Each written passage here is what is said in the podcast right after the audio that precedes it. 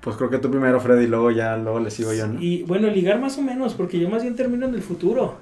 El- Dije, a ver. El Freddy ya me salió bien físico cuántico, así de no, es que yo voy a, yo voy a empezar el podcast en el futuro y lo voy a acabar en el pasado. pasado. Sí, sí, sí. ¡Chispas! ¡Ahora sí somos los tres caballeros!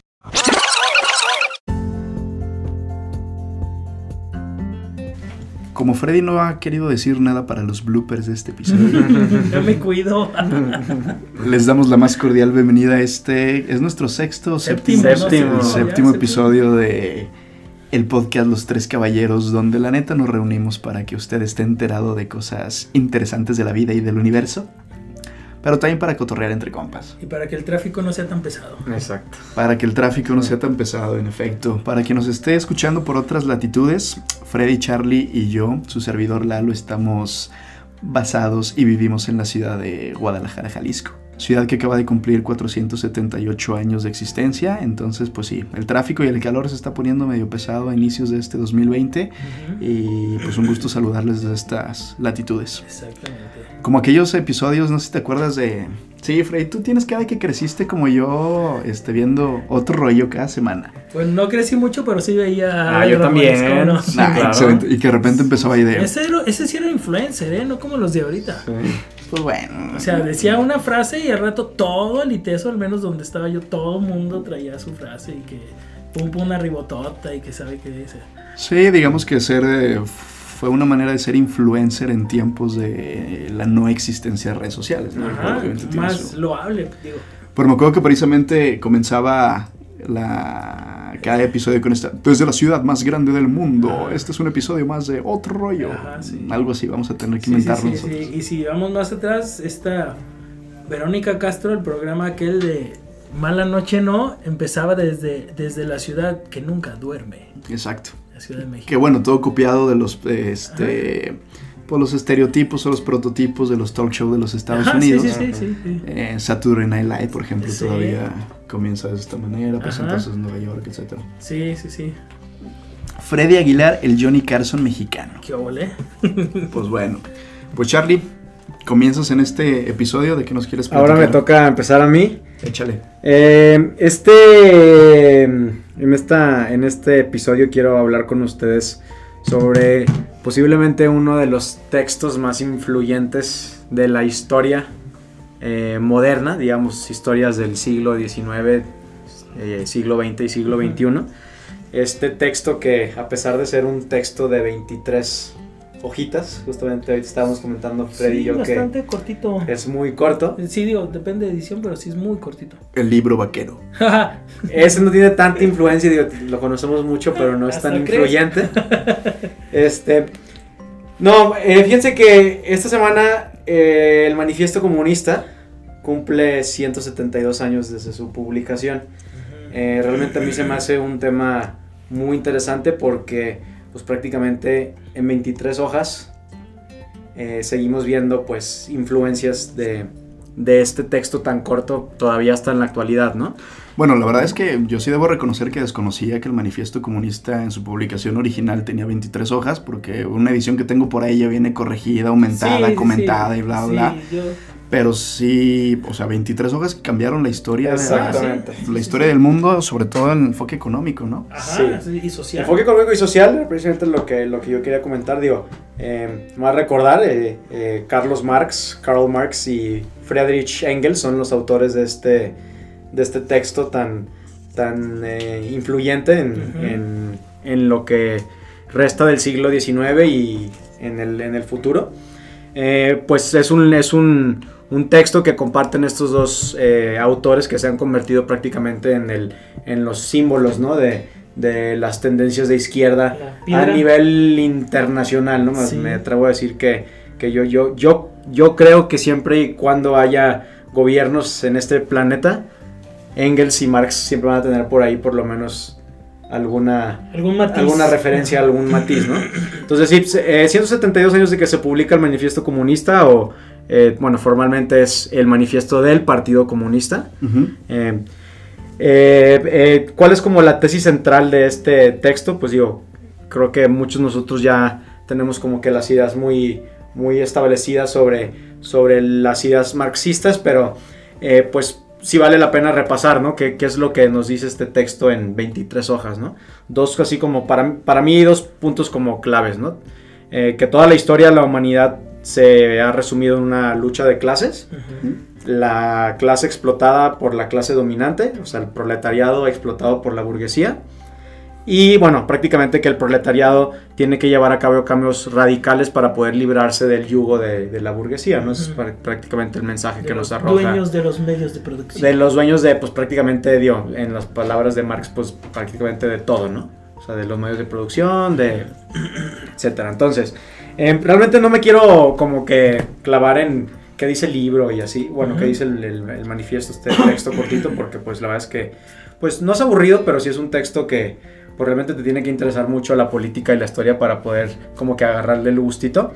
Eh, pero lo que sí quiero ver es de dónde nace y qué impacto ha tenido este manifiesto comunista, ¿no? Entonces, eh, digo, pues el, manifiesto comunista no hubiera, eh, digamos, no hubiera nacido sin este periodo tan, tan emblemático de la historia de la humanidad también, que es la revolución industrial, que, bueno, se parte en diferentes etapas pero pues las primeras, la primera y la segunda etapa pues son eh, etapas de muchos cambios en cuestiones de modelos económicos y de modelos sociales, que precisamente lo importante es tomar en cuenta que tanto Marx y Engels pues realmente ven estos impactos de la revolución industrial y de aquí nace el manifiesto del Partido Comunista, ¿no?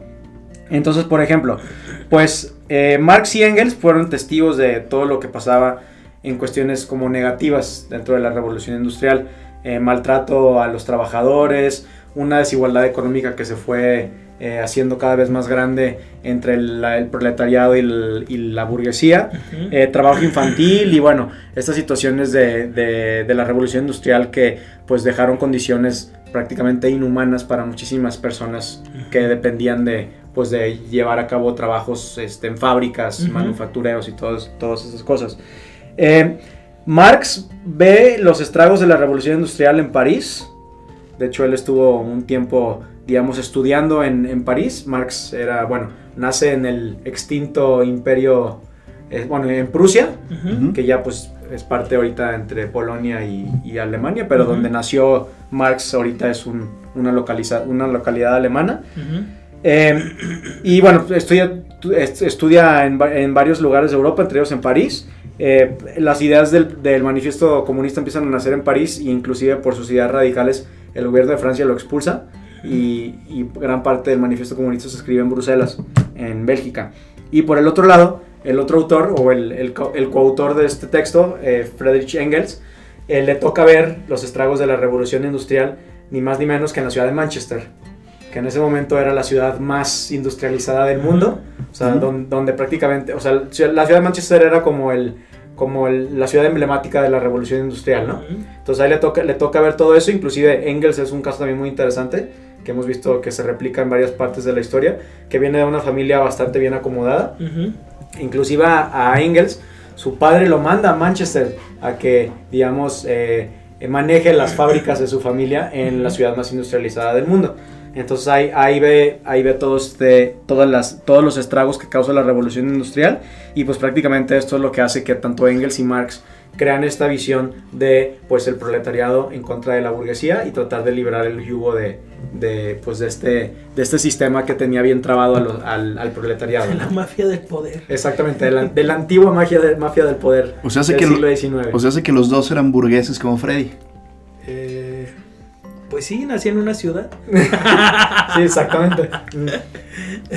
y entonces, pues, esas, esas ideas, pues, se, plasman muy bien en el, en el manifiesto comunista. Años después, Carlos Marx va a escribir eh, La ideología alemana y, El Capital, que, que, también El Capital es un, un libro que ya establece eh, la, la, ideología económica del marxismo. También, entonces, es un libro, pues, eh, mucho más denso, mucho más pesado porque pues ya implica cuestiones este, meramente económicas, ¿no? Eh, también un libro muy, muy, muy, con mucha influencia, pero creo que, el, creo que el manifiesto comunista es como más emblemático porque habla de los cambios sociales ¿no? que, se tiene, que se tenían que ver en, en ese momento. Y digo, para mí lo interesante del, del manifiesto comunista es el impacto que tuvo, ¿no? O sea, para mí es uno de los textos más, más este, influyentes de la historia, precisamente porque es muy curioso, ¿no? Porque digo, este, este texto pues se publica en febrero del, de 1848, o sea, hace 172 años, pero realmente se empieza, o sea, los efectos del libro se empiezan realmente a ver inclusive cuando Engels y cuando Marx ya están muertos. En la práctica. ahora Exactamente, en, en, la práctica, ¿no? Digo, porque sí fue, o sea, esta ideología sí fue ganando simpatizantes y seguidores, pero ya que se llevara a cabo esta ideología de, bueno, de vamos a tratar de eliminar las clases sociales y liberarnos del, del yugo de la burguesía, pues se ve hasta el siglo XX prácticamente, ¿no? Con la Revolución Rusa. Exactamente, la Revolución Rusa 1917 es la primera, eh, la primera vez que se pone en práctica, vamos a decirlo así, los ideales que estipula Marx y Engels en, sus, en sus textos, ¿no? Y pues realmente, pues, para mí realmente sí es impresionante ver hasta dónde llega este, este texto, ¿no? O sea, digo, como bien dice Freddy, Rusia es el como el lugar donde todo se desemboca. Ajá, donde empieza El primer lugar, primer país donde, donde se, se, se intenta este proyecto eh, socialista, comunista, algo completamente nunca antes visto en la, en la, en la historia de la humanidad. Y bueno, de ahí siguió, por ejemplo, pues muchos países de Europa del Este después de la Segunda Guerra Mundial, este, pues Polonia, Hungría, Checoslovaquia. Con el control de la URSS. Eh, con el control obviamente de la Unión Soviética. Este, por ejemplo, China en 1949 con la revolución de Mao Zedong. Eh, Corea del Norte en el 53 con la revolución de los Kim. Eh, Cuba en el 59 que igual es como que el más cercano que tenemos nosotros aquí a México. Literal. Y la, y la cuarta transformación en el 2010. Literal Pues también. dice que la cuarta transformación es de izquierda con tendencias socialistas, pero Sí, yo no, claro. estoy completamente este, En debate. en debate sobre esa cuestión de si tenemos un gobierno de izquierda que parece más de derecha.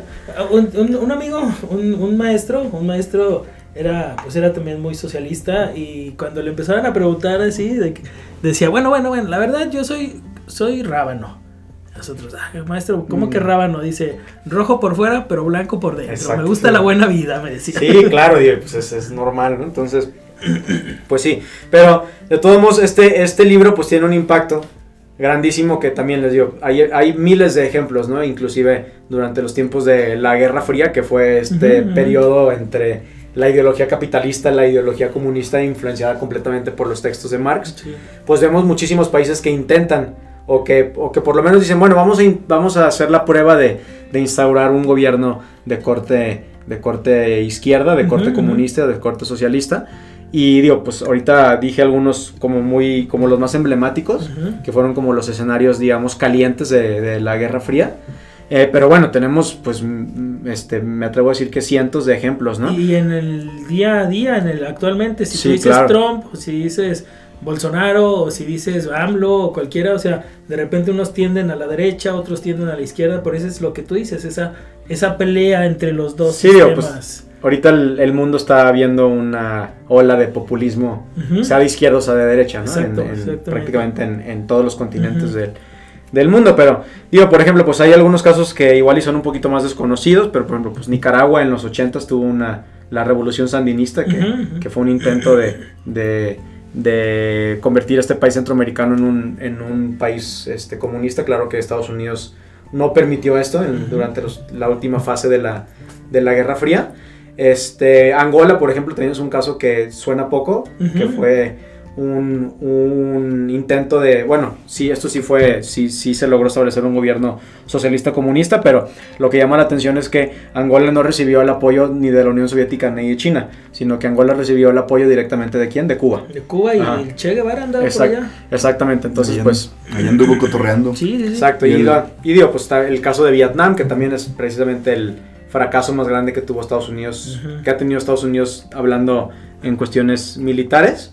Y por ejemplo, pues el caso de la India es un poquito diferente porque a pesar de que India nunca se convirtió en un país, digamos, comunista o socialista, eh, durante las últimas dos décadas de los 80s, perdón, de la, perdón, de la Guerra Fría, durante los 70s y los 80s, Ujú. pues eh, India eh, prefirió hacer alianzas estratégicas con la Unión Soviética a comparación de hacerlas con los Estados Unidos.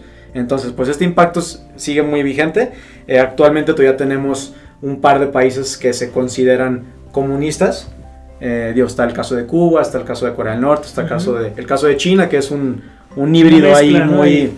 muy interesante porque muy capitalistas en su economía, pero muy comunistas en su, en su sistema de política y en sus cuestiones sociales. Ajá. Está más o menos también más o menos similar al caso de Vietnam. Entonces todavía hay algunos países que aunque no lo creamos y aunque nos cueste igual y eh, nos- se nos hace increíble pensar en esto, pues que todavía siguen teniendo completamente la tendencia y la influencia del manifiesto comunista que Sí. otra vez hoy cumple ciento, bueno, esta semana cumple 172 años de su primera publicación, ¿no? Entonces, Sí. algo que a mí se me hace impresionante, ¿no? Como creo que creo que son pocos los textos en la historia de la humanidad que han tenido tener este impacto tan longevo, ¿no? Y tan tan evidente. Sí, y que de, de repente fue, siento que el socialismo, el manifiesto fue como una, una reacción a cómo se empezó a llevar la revolución industrial. Sí, la revolución totalmente. industrial empezaron a haber fábricas a gran escala, empezó a haber obreros a gran escala y este, pues, al, como dices Charlie, al haber condiciones de vida no muy favorables para los obreros, eh, pues tuvo que haber una reacción, tuvo que haber un, un "Hey, necesitamos que nos pongas atención, necesitamos esto, este, a lo mejor tú dices, bueno, ¿y por qué todo eso no, no, no se dio antes? Pues porque no había obreros, no había fábricas, eh, era un sistema completamente diferente. Y otra cosa interesante, pues que, como dices, no lo vio, eh, no lo vieron en vida ni Marx ni Engels. Curiosamente, donde se da la primera vez en, en Rusia, eh, pues es una sociedad que ni Marx ni Engels tenían contemplados para que se fuera a dar un movimiento así. Ellos tenían contemplado que el socialismo se fuera a dar en una sociedad industrializada. Sí, claro, una. Inglaterra, Exacto, una una Inglaterra, una Francia. Alemania, un Francia, Ajá.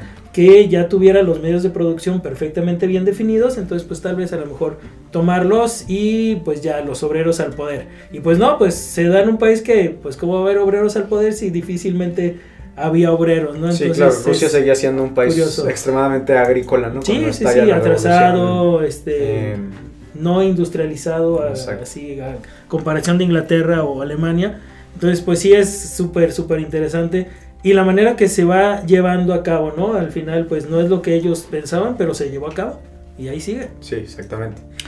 Y digo, en la actualidad todavía hay, hay miles, o sea, digo, a pesar de que hay muchos ejemplos, bueno, hay algunos países que todavía se consideran, digamos, comunistas o, o con tendencias socialistas, pues digo, este, digo, claro que no, no, no me atrevo a decir que, por ejemplo, ciertas personas se están basando en las ideas completamente como basadas en el manifiesto comunista, pero pues por ejemplo ahorita en Estados Unidos ligado con lo que hablábamos la semana pasada, pues ahí tenemos un candidato, Bernie Sanders, que se declara socialista, que se declara abiertamente un socialista En el país más en capitalista el del país mundo. más capitalista del mundo, entonces claro, digo, insisto, no sé personalmente si Bernie Sanders está agarrando partes del manifiesto comunista para hacer su campaña presidencial, pero pues claro que es muy seguro que tenga por ahí algún tipo de, de influencia, ¿no? Sí. En el país más capitalista del mundo, como dices tú, ¿no? Yo lo único que les quiero comentar es que el coronavirus no va a reconocer de tendencias políticas. Es- Esa es- Exactamente. Esa es una gran verdad. Sí. Ay, una- ahí viene encima el coronavirus, Freddy. sí, esa Le es una tendremos que verdad. dedicar un episodio un día de estos. Sí, la verdad, sí. Pues bueno, a ver qué onda, Freddy, porque creo que tu plática de esta tarde también tiene cierta conexión con. Eh, bueno, tiene, sí, sí tiene conexión, este, ahora sí también, sin ponernos de acuerdo, tiene conexión en el aspecto que, bueno, yo me quedé como, como emocionado con lo que estaba platicando Lalo el- en el podcast anterior sobre el futuro, ¿no? Entonces de repente, pues ya es, vas en el carro, ya me había aventado los capítulos de los tres caballeros, digo, ya, ¿qué puedo escuchar? Bueno, pues me tengo que poner a pensar a ver sobre qué voy a hablar. Lalito Nostradamus. Sí, claro. Entonces, eh, yo dije, bueno, en sí, ¿qué es lo que puede, lo que determina el futuro? En, esa es otra, el Zika era otra. Eh, en sí, ¿qué es lo que determina el futuro en, en económicamente o socialmente hablando? Pues las revoluciones industriales. Como habíamos dicho, la primera y la segunda revolución industrial, sobre todo la primera, marca como una gran diferencia entre la forma de vivir de la gente antes de la primera revolución industrial y a partir de ella. La segunda, pues yo creo que es un resultado de la primera, pero también empieza a cambiar el estilo de vida de la gente. Por lo regular, lo segundo siempre resulta de lo primero, mi Freddy. De hecho, ciertamente. Y, pero fíjate que la tercera ya no tanto, en el aspecto que no fue inmediata, eh, de que se tarda un poco más. Este, hay polémicas a ver de, de cuántas revoluciones industriales hay. Yo, eh, bueno, no sé, yo creería que hay cuatro o hay cuatro eh, reconocidas. La tercera, eh, no sé si ustedes están de acuerdo, eh, se daría alrededor de los 60, 70 cuando se empieza a desarrollar las computadoras. Sí, Primero- la informática, ¿no? Y la informática primero a nivel militar exclusivamente y después que se va abriendo. eh, aquí a México nos llegó en los 90, a finales de los 90 ya más o menos que una persona común y corriente podía de repente este, usar una computadora amigable, porque a raíz del Windows ya son amigables. Yo me acuerdo que antes era así como, como cosa, un lenguaje extraño que tú escribías en una pantalla negra con letras verdes. Pero a partir de Windows como que ya es accesible. Entonces esta tal vez es la tercera revolución industrial. Cuando se empiezan a usar las computadoras, de repente yo digo, no inventes. O sea, por ejemplo, antes si tú tienes tu dinero en el banco, yo me acuerdo, hace mucho se usaban libretas. O sea, en la libreta te decían, usted tiene mil pesos en el banco. Ibas al banco, depositabas 500 y te decías, 1500 pesos. Yo digo, no manches, si te pierde la libreta, ¿qué haces? O sea, no entiendo cómo podrían ser esas esa vida sin las computadoras, si hubo un cambio entre antes y después. Y pero creo que la cuarta es la más importante, la que viene ahorita. Eh, bueno, en los 80 nos tocó vivir como la bisagra entre todos los gadgets y todas las cosas que nacieron en los 80 que igual y después otro podcast nos aventaremos exclusivo de eso, al menos me aviento el tema. Este, pero la cuarta, eh, y yo creo que es la que estamos ya empezando a vivir ahorita, yo creo que el futuro ya nos alcanzó. ¿Y por qué? Porque de repente están apareciendo materiales que no existían antes. Ob- obviamente todo esto sostenido, como bien dice Lalo, en la tercera, en las computadoras, en la informática, y de ahí vienen de repente desarrollos tecnológicos como nuevos materiales. Ahorita de repente ya podemos ver celulares que se doblan, esos son materiales que no existían antes. Vemos una automatización de muchas empresas, eh, robots también que están trabajando. eh, la impresión digi- digital, la, la 3D también es ya una, una realidad. O si vamos también en cosas eh, técnicas, pues los carros con conduc- conducción autónoma, que ya no van a necesitar ni siquiera un, un conductor. Es lo que decíamos la vez pasada de los autos sin chofer, como en la película de Minority Report, que se supone que si tú vas adelante en tu carro, eh, va, está teniendo como sensores para los lados y para atrás para que ninguno se choque entre ellos. Imagínate López Mateo sin choques, sería No, qué belleza. No, dejaría de ser López Mateo. sería, sería una belleza, toco madera que no nos toque. Eh, y otra cosa también que está definiendo mucho esta cuarta revolución industrial de la que creo que ya estamos muy inmersos es el Internet de las cosas. Que ya este, en ti mismo, en tu vida diaria, de repente tienes tu reloj que está conectado, de repente tus tenis eh, te dicen cuánto tiempo estás corriendo, cuántos pasos y eso está conectado a alguna central que te dice que hagas que No te andes inventando cosas, Fred. ¿Dónde viste esos tenis? No, sí, sí, es cierto. Claro. Yo sí los he visto. Sí, sí, sí, o tu bandita aquí Esos, que te dice. esos todavía no llegan a San Juan de Dios, Fred. No, ya hay de, de, de todos los números ahí. O por ejemplo, algo Llegaron antes de que se estrenaran mundialmente, yo creo. fácil, fácil, fácil. Este, algo que, que a mí me llama mucho la atención. Este, yo llego a la, a la casa de mi hermana y tiene una Thermomix. No sé si sepan lo que es una Thermomix. Este, a mí me impresionó. Es como una, pues es una olla. Pero realmente es una computadora, porque es una olla que está eh, conectada. eh, y tú le dices, ¿sabes qué? Quiero, no sé, hacer atole. O sea, lo algo súper sencillo. O hacer nieve raspada, imagínate, hacer jalea para nieve raspada. Entonces tú le picas, busca en internet todas las recetas que están asociadas con la Thermomix y inmediatamente te dice, necesitas eh, 50 gramos de esto, 20 gramos de esto, 20 gramos de esto. Te dice en la pantalla, te dice cómo lo pongas, lo vas metiendo a la olla, gira o hace lo que tenga que hacer, abres la olla y ya está hecho. Puedes hacer desde una nieve raspada hasta un pozole, hasta un filete miñón, o sea, lo que quieras, o sea, es impresionante y la misma, o sea, realmente ya no necesitas saber cocinar, nada más sigue instrucciones y, y dale lo que te pida y ya está, o sea, eso se me hace impresionante. Pero pues así funcionan las ollas tradicionales, Freddy. Pero que- necesitas una señora que sepa. un Pues el instructivo sepa. ahí, el Obviamente. cocina fácil. Obviamente, pero aquí ya, o o de repente tú dices, bueno, pues quiero tal comida que a lo mejor antes tenías que tener 800 recetarios en tu casa y ahora no, ahora lo buscas ahí y automáticamente ya te dice que necesitas, cuánto, que como, ya todo conectado. El punto es la conectividad total. eh, las casas inteligentes, eh, cambio a lo mejor de sistemas eh, o de fuentes de energía. Estamos viendo la muerte ya o la muerte anunciada de- del petróleo, que cada vez hay menos y bueno, pues, tendremos que migrar a este, fuentes de energía tal vez más ecológicas que el petróleo. Pero también me da preocupación, digo, si el petróleo es una de nuestras máximas fuentes de ingresos como país en México, pues hay que ponernos a trabajar rápido en otras fuentes porque si no cuando se acabe pues ya, ya no vamos a tener gran cosa. Otro cambio importante de... Oye, Freddy, algo te estaba vibra- vibrando por ahí. Sí, mira aquí, el teléfono, déjale. Es la. apagó. Es la Mulinex, ¿o cómo se llamaba? La, la? Sí, es la, la Thermomix, La- la la Thermomix, me está avisando de que que, ya está lista la comida. eh, que dejé los frijoles en la lumbre, que qué onda.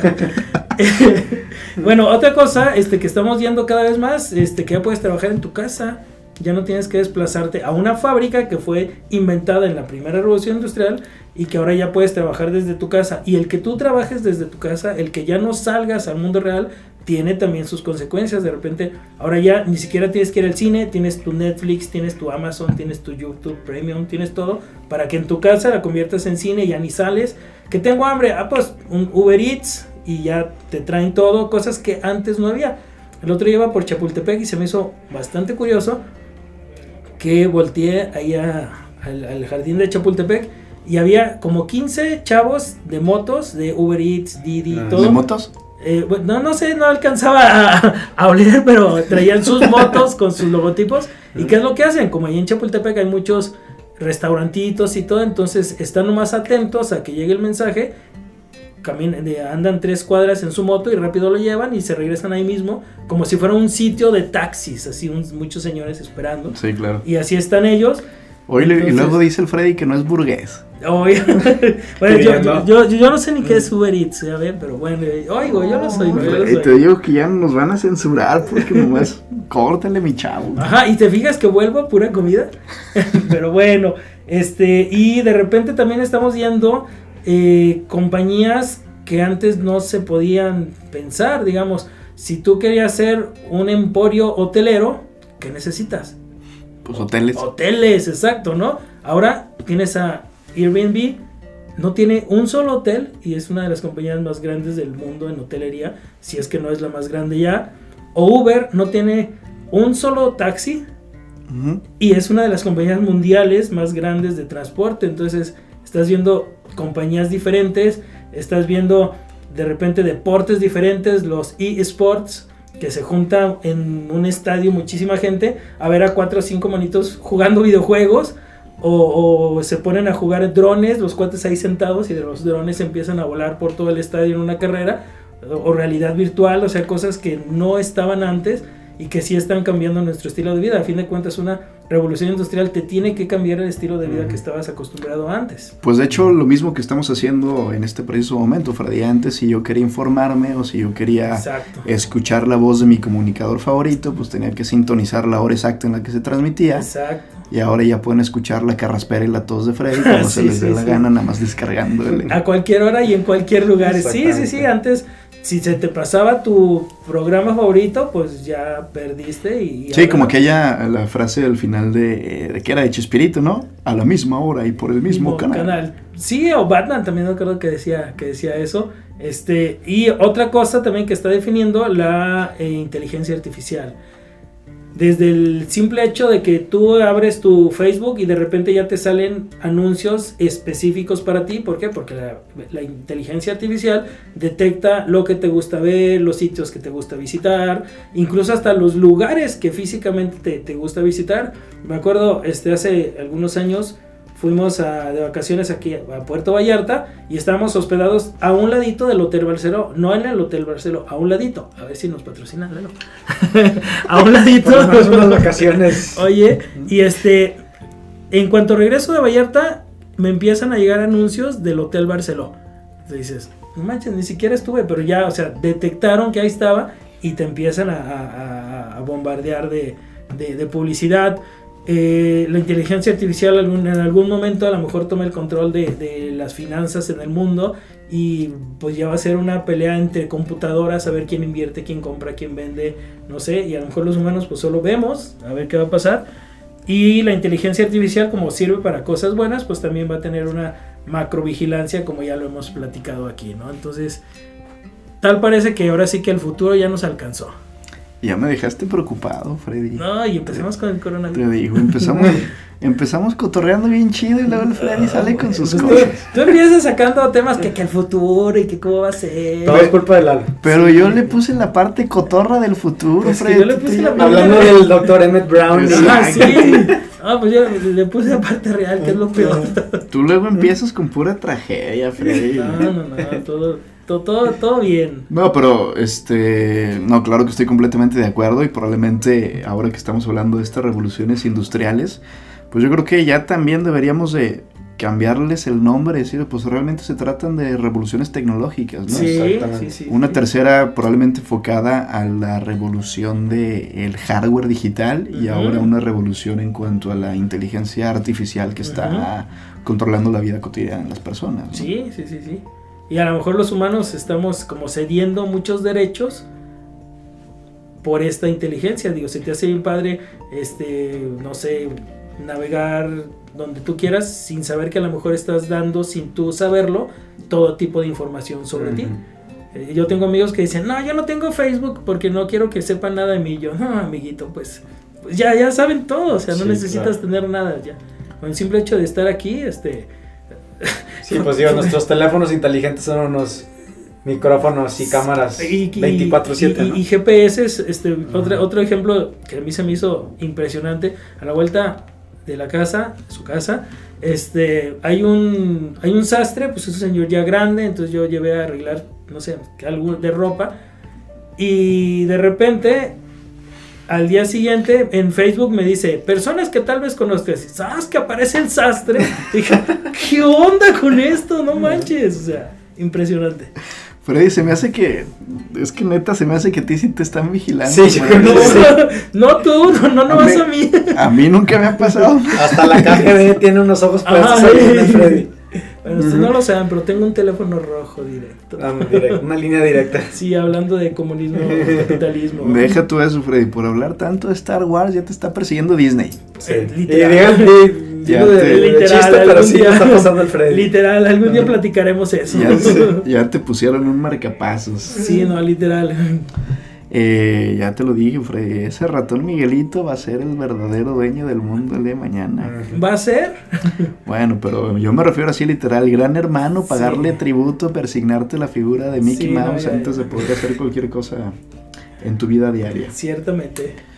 Pero bueno, ¿Tú qué onda, mi Lalo? pues primero, antes que nada, le quiero dar las gracias a Freddy por hacerme un poco más, ajá, por deprimirme en esta tarde y por tener una vida más dubitativa. Bueno, acuérdate, Ah, ya de, no. acuérdate de Matrix, ¿qué quieres? ¿La pastilla roja o la Y pastilla ya, soy- ya debe estar acostumbrado, Lalo. Acuérdate que nosotros los internacionalistas Sí, estamos no, claro. bombardeados con noticias Sí. No, y, y oigan, negativas.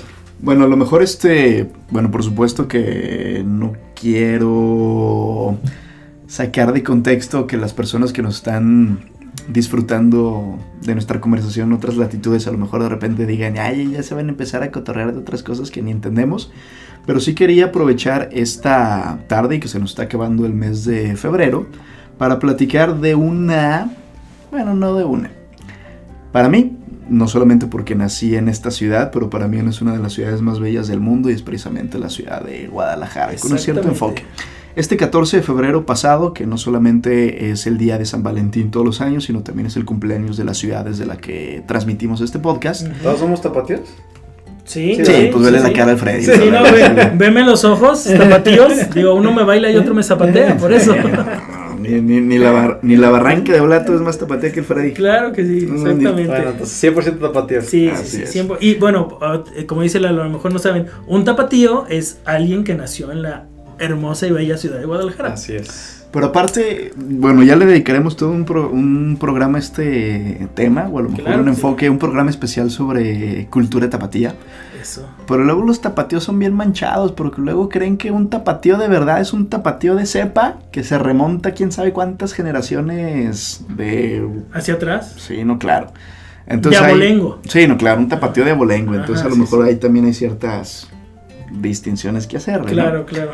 Pero bueno, eh, la ciudad de Guadalajara este 14 de febrero cumplió 478 años. Yo la verdad es que me quiero mantener en buena salud para esperar el 500 aniversario próximamente, Está porque padre. por ahí yo creo que vamos a echar la casa por la ventana, ¿no? Entonces pues hay que mantenerse saludables. A ver qué Esperemos que para entonces ya funcione el tren ligero.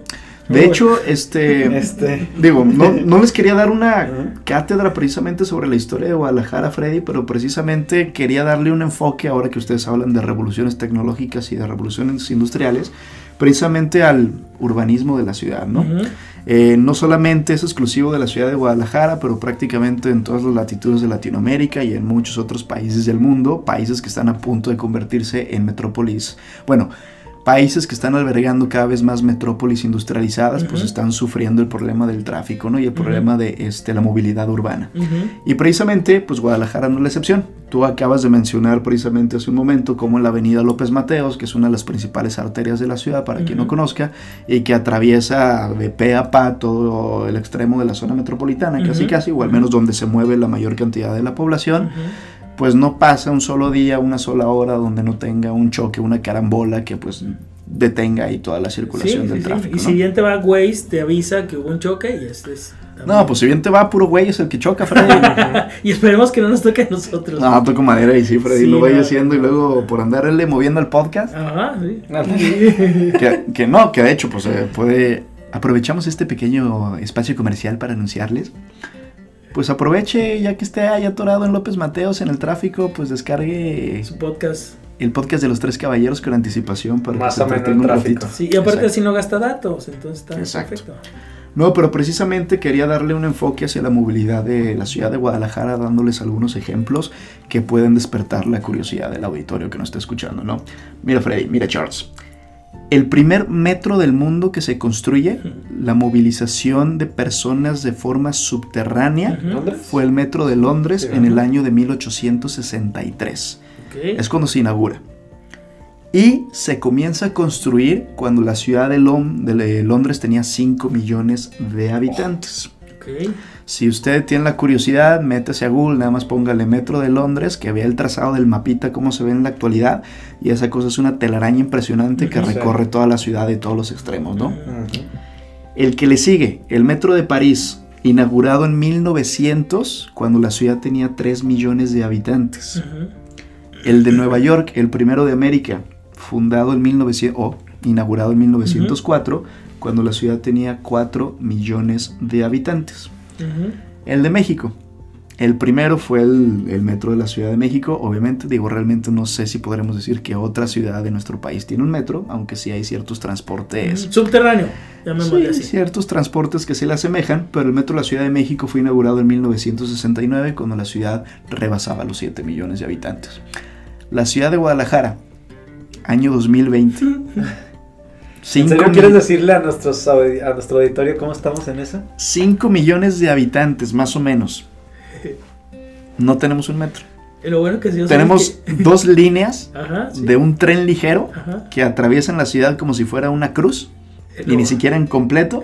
Y una línea 3 que está todavía parada en stand-by, que me están prometiendo, así como la carretera a Puerto Vallarta, Ajá. Que va a estar lista probablemente para este verano, Para si bien nos va hacia finales de este año y que va a darle no una respuesta a la movilidad urbana de esta ciudad, pero que intenta por ahí dar patadas de ahogado de lo que pudiera solucionar. Y, yo y yo soy el que deprimo a la gente. Y llama la atención comentar que ya se está proponiendo la cuarta línea cuando todavía ni siquiera se Primero termina acaba la, tercera, tercera, luego hace la cuarta. o sea. Pero esto y lo que les quiero decir y también lo que me interesa mucho que el auditorio este, pudiera eh, comentar o a lo mejor pudiera darse cuenta, pues las ciudades de México y en específico la ciudad de Guadalajara es una ciudad que tiene más de 150 años de retraso en urbanismo y en movilidad de las personas, ¿no? Y si estamos hablando de que el futuro, la nueva revolución interna- eh, internacional en términos tecnológicos se trata de eh, el Internet de las cosas y la movilidad de datos, la movilidad de la inteligencia artificial, pues a lo mejor es por aquí donde deberíamos de, de comenzar, ¿no? No, digo, yo también creo que tiene ahí algo cultural que yo siento que es una característica también eh, un poquito eh, ligada a nuestra eh, estrecha conexión, nos guste o no, con los Estados Unidos, ¿no? Digo, la verdad es que nuestra sociedad está, eh, la mayoría de la sociedad está eh, como em, Influenciada. influenciada por esta idea de si te va bien, tienes, tu- es- puedes comprarte tu carro, ¿no? O sea, realmente el transporte público es, es, es a veces mal visto, es ujú. mal preciado como, como para la gente trabajadora, para la gente obrera, para la Sí, gente de escasos recursos. Porque pues cuando a un mexicano le está yendo bien, lo primero que hace es comprarse su, su carro, ¿no? Y digo, la verdad es que este, no, es, no es que esté bien o no es que esté mal, pero el punto es que pues nuestra sociedad está acostumbrada a ver el, el vehículo, el, el carro como, como un signo así Ajá, de, de, de progreso. de progreso, exactamente, Como pero nuestras el- ciudades nunca fueron pensadas para que de repente tuviéramos, este, no sé, un millón de coches en, en las ciudades, ¿no? Sí, sí, y digo, si, si, la- si pasan grandes ciudades planificadas como es Los Ángeles en Estados Unidos, donde Ajá. tienen tráficos tremendos, pues digo, también pues es... es- Sí, el mismo Kobe Bryant, o sea, se, se murió para no andar en el tráfico, porque Exacto. diario iba y venía por su hija en, en su helicóptero y todo. Como dices, planificadas y sufren de eso también. Sí, claro, y digo, pues es como que algo muy, como algo muy de la, de la ideología norteamericana, ¿no? Porque Sí. igual y si vamos al sur del continente o vamos a Europa, pues sí, claro, la gente usa mucho el transporte público a pesar de su clase social porque, pues porque es eficiente, porque, porque es algo que, pues digamos, brinda pues un buen, buen servicio, ¿no? Sí, de hecho por ahí me hiciste recordar, hay una, pues una frase, un dicho que escuché por ahí, eh, que dice que una sociedad de primer mundo no es donde todas las personas tienen acceso a comprarse un vehículo privado, un vehículo personal, sino hasta donde las personas que más dinero tienen usan precisamente el transporte público. Sí, claro. Y estamos, creo yo, pues a años luz, ahora que estamos hablando de, de las cuestiones del tiempo y del Sí. futuro de las sociedades, a que eso pueda suceder en la ciudad. Y los únicos que terminamos sufriéndolo, pues este, somos los que nos desplazamos todos los días por, eh, por la ciudad, que nuevamente es imposible. De repente puedes tener algunos conocidos, o en- me pasa a mí, tengo amigos que dicen, es que me, me fascina vivir en la ciudad de Nueva York, o me fascina vivir en la ciudad de México, pero realmente no vives en la ciudad, vives en una colonia, porque tu trabajo está dentro de las mismas cuatro cuadras donde te desplazas todos los días, nada más para ir al trabajo, a tu casa y al gimnasio. Si bien les va, o a cualquier otra este, actividad de verte con los amigos, y terminas encerrándote un estilo de vida, una burbuja de unas cuantas. Las llamadas ciudades o suburbios satélites. Exacto. Que está, ahí tienes todo y pues ya no sales, ya no vas al centro, ya no esto. Y bueno, yo creo que, que Guadalajara, como una gran ciudad que es, pues tiene las cosas padres de una gran ciudad y tiene las cosas pues negativas también de una, de una gran ciudad.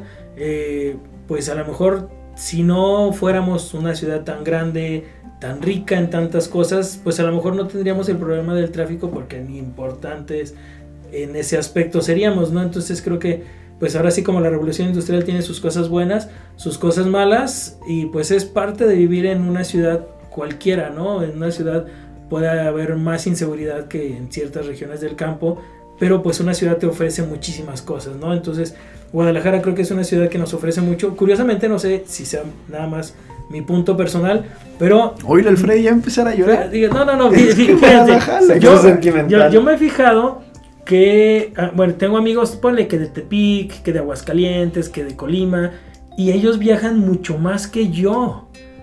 A lo mejor yo no, porque ellos si necesitan algo tienen que ir a Aguascalientes, Ajá. tienen que venir a Guadalajara, o tienen Ajá. que ir a Morelia, no sé. Y yo digo, bueno, yo casi no viajo así por, por necesidad, a lo mejor de repente puedes viajar por vacaciones o, o del trabajo, pero ellos viajan mucho más en su vida diaria que lo que yo viajo estando en Guadalajara. Y a lo mejor es porque Guadalajara me ofrece todos los satisfactores que ellos no encuentran en sus Claro. ciudades más pequeñas. Entonces, pues en ese aspecto digo, pues, está padre vivir en Guadalajara. Y pues sí, obviamente te vas a enfrentar con problemas como el de movilidad. Que aún así, digo, te- tirándole tanta mala onda al tren ligero, creo que el, tren, el, el- bueno, el, el servicio subterráneo de transporte en Guadalajara es uno de los más dignos que yo conozco en el mundo, porque de repente conoces otros metros y son muchísimo más inseguros, muchísimo más sucios, eh, no sé, tienen otras cosas que bueno, creo que el tren ligero de Guadalajara, sus dos pobrecitas líneas, quisiéramos más, pero bueno, creo que son muy dignas, creo que son muy seguras, este... eh, tú vas a, sorry, pero vas a la Ciudad de México. y- Limpias. limpias, muy limpias, muy limpias, eh, muy seguras. Eh, vienen en horarios, en tiempo. Digo, desafortunadamente me ha tocado ir a- al, al metro en la Ciudad de México y pues casi tiro por viaje, le roban la cartera a alguien. En el metro de Barcelona nos tocó que una maestra le, le, le, le robaran su cartera. Y en el tren ligero es muy difícil que, que, que, pase eso. ¿Por qué? Porque hay buena seguridad, porque está muy limpio, porque mantiene sus horarios. Creo que sí tiene sus cosas buenas. Entonces, no, claro que los tiene y por supuesto que representa una cierta solución al problema de la movilidad urbana en la ciudad. Pero creo que sí, como ciudadanos, como políticos, como tomadores de decisión, pues nos tenemos que poner las pilas para que esto también se vuelva claro. eh, pues una prioridad, ¿no? Para el día sí, de mañana. Sí, y a lo mejor tanto tiramos carrilla de la línea 3 como, como una gran esperanza que queremos, porque bueno, los que no conozcan Guadalajara, la línea 3 va a cruzar completamente la ciudad y pues realmente es una obra faraónica, es una obra, o sea, tú lo ves y de repente ves partes de ese tren ligero a 10, 15 metros arriba del suelo, que por ahí arriba va a pasar y realmente está súper padre, nomás es que empiece a funcionar, a ver cuándo. Sí. Oílo, el Freddy ya hasta le dijo obra faraónica la línea Es que compárala con, con, no sé, con el macrobús o cosas así a nivel piso, que no tienes más que adecuar una calle para que ya esté hecha. Y no, pues el tren ligero la 3 sí, sí está, sí está impresionante. Sí, digo, las estaciones hasta eso que desafortunadamente ya se están maltratando. Por la falta de uso. Por la falta de uso, sí. eh, digo, pues sí, sí se ven, sí se ven bonitas y modernas, ¿no? Pero sí. pues sí, este, sí es, bueno, para, para mí que ya, ya no es mi caso, pero prácticamente antes cuando, cuando me tocaba ir a clases a la maestría me tocaba pasar por un pedazo y la verdad es que siempre sentía así como que entre tristeza y, y no sé si enojo tristeza, o algo, enojo. pero ver el hecho de que pues literal las estaciones ahorita pues se están echando a perder porque Ajá. no se ponen en marcha, ¿no? Sí, de repente te da orgullo Pero- porque dices, no manches, qué chida está. Sí, y claro. dices, pero se O está sea, desbaratando. Exactamente, ¿no? Y digo que, este, pues, es, pues yo paso por, bueno, pasaba muy seguido por, por esa zona de, de la zona metropolitana de Guadalajara, cerca de, de Belénes, de Zapopan, que pues, que es- está hiper necesitada de que el Sí. tren ligero de la línea 3 ya, ya esté en funcionamiento, ¿no? Y, y a lo mejor es un ejemplo de, de lo que es la política. O sea, los- el tren ligero tiene, no sé, cinco años que se empezó y fue una, es una obra inconclusa de, del gobierno federal de Peña Nieto. Y ahora a lo mejor el gobierno de AMLO dice, no, pues yo por qué la voy a acabar para que digan que la empezó Peña Nieto. Bueno, ya no- nos prometió que no, le iba a acabar. no hago nada. Y a lo mejor este Alfaro, el gobernador de aquí, dice, ¿y yo por qué la termino si le empezó otro? O sea, como que nadie le echa ganas. Sí. Cuando el gobernador de aquí dijo, vamos a hacer una obra en el periférico, lo primero que dije, yo dije, no manches, primero acaba el tren ligero. Que también va a quedar muy bien, pero sí, digo, exactamente, ¿no? Sí. Parece... Pero pues sí, Freddy, imagínate si los faraones hubieran hecho eso con las gran pirámides, pues no, estaría la mitad la gran pirámide de Giza. Exacto. Ajá, sí, sí, de ahí la, la esta que le tumbaron la, esfin- la la nariz, esfinge. la esfinge, pues también ahí en medio. Pues a lo mejor por eso está así, Freddy, por un cambio de periodo sexenal. Eh, sí, es lo Pues que te Napoleón le dio un cañonazo y le Ajá, tumbó sí, la sí, nariz. sí. Sí. Así es entonces. Oigan, este, pues nada más me gustaría cerrar el, el comentario acerca del urbanismo en la gran ciudad de Guadalajara, la urbe de hierro. Ajá. Eh, pues es una pequeña recomendación de fin de semana. Si usted quiere disfrutar un poco de la ciudad sin el problema del tráfico y que pueda realmente eh, caminarla de una forma segura eh, y atravesar por diferentes sectores de la misma, pues yo les recomiendo una ruta de la vía recreativa. Literal, agarre su bicicleta, sus patines o caminando desde la Minerva, bajando por toda Avenida Vallarta, literalmente hasta que tope con la barranca. Exacto. Sí. Son, Y, Sí. y ahorita dijiste una palabra tapatía, bajando. Ah, bueno. ¿Te fijas? que eso, Sí. eso es como muy tapatío. Te voy a decir por qué. Porque muchos, o sea, aquí en Guadalajara es de que, no, que cinco cuadras y luego bajas a la derecha. Y también me pasa con Sí. amigos que no son de aquí, que, ¿cómo que bajo? ¿A dónde bajo? ¿Qué? y es muy tapatío porque una de las vértices eh, naturales de, la, de Guadalajara es el río San Juan de Dios, que hoy es la calzada Independencia. Entonces, antes se usaba bajar y subir al río. O sea, cuando tú decías, estabas, supongamos, al- a la altura de la Minerva, y decías, voy a bajar al centro. ¿Por qué? Porque te acercas al río. Y si vas del centro a la Minerva, dices, voy a subir a la Minerva porque realmente el Y sí relieve sube. Sube, o sea, el Sí, relieve sí, sí, sí, sube, sube. realmente Avenida sube. Vallarta tiene una inclinación. Y Sí. por eso ese modismo Ujú. tapatío de decir, ah, das vuelta y subes tantas cuadras, bajas tantas cuadras. Pues, ¿a dónde o qué? Viene de ahí. Qué. ¿Qué tal? Cada día se aprende algo nuevo con Freddy. Historia tapatía. con- Me encanta. Freddy Aguilar. Excelente. Pues está bien, Freddy. ¿Algún comentario de cierre que quisieras decir al público? No, pues que se den una, una visita a Guadalajara. La neta, a mí me encanta mi ciudad. Este, soy muy feliz en, en mi ciudad. Sí, con sus problemas este, feos de repente, pero creo que es a nivel nacional o a lo mejor mundial. Pero sí, me, a mí me encanta Guadalajara y sí, me considero un tapatío, no sé de qué tanto abolengo, pero sí un tapatío completo. Freddy Aguilar, faraón de Oblates. pues listo. Charlie, ¿tú qué? Pues digo, a mí también, yo también nací aquí, digo, aquí un poquito diferente porque, digamos, yo soy tapatío de primera generación. Mis papás no son de aquí de Guadalajara, mi papá es de la Ciudad de México y mi, y mi mamá de, de Culiacán, Sinaloa. Pero también, pues la verdad es que creo que mi familia en específico, mis, mis dos hermanas y mis papás sí estamos muy encariñados con Guadalajara, estamos muy contentos de vivir aquí y realmente creo que es una ciudad que pues sí disfrutamos mucho también. Y lo mismo yo, digo ya para despedir al público, mi familia originaria del estado de Guanajuato, tapatío primera generación, pero más conocedor que muchos tapatíos Sí. de, de cepa. Pero no más que... Que Freddy Aguilar. No, no, sí, claro. Sí, no, yo soy que. Pues El- no, yo creo ya como tercera, cuarta, no sé. Quién sabe. El emperador de la calzada. Literal. Pues listo, Freddy. La bendición, la bendición de la fuerza. para Gracias, que pues gracias por, por, por escucharnos y que la fuerza los acompañe. Ahí llévatela, Freddy. Un gusto saludarlos a todos. Nos Gracias, vemos en el Charlie, siguiente gracias. episodio. Adiós.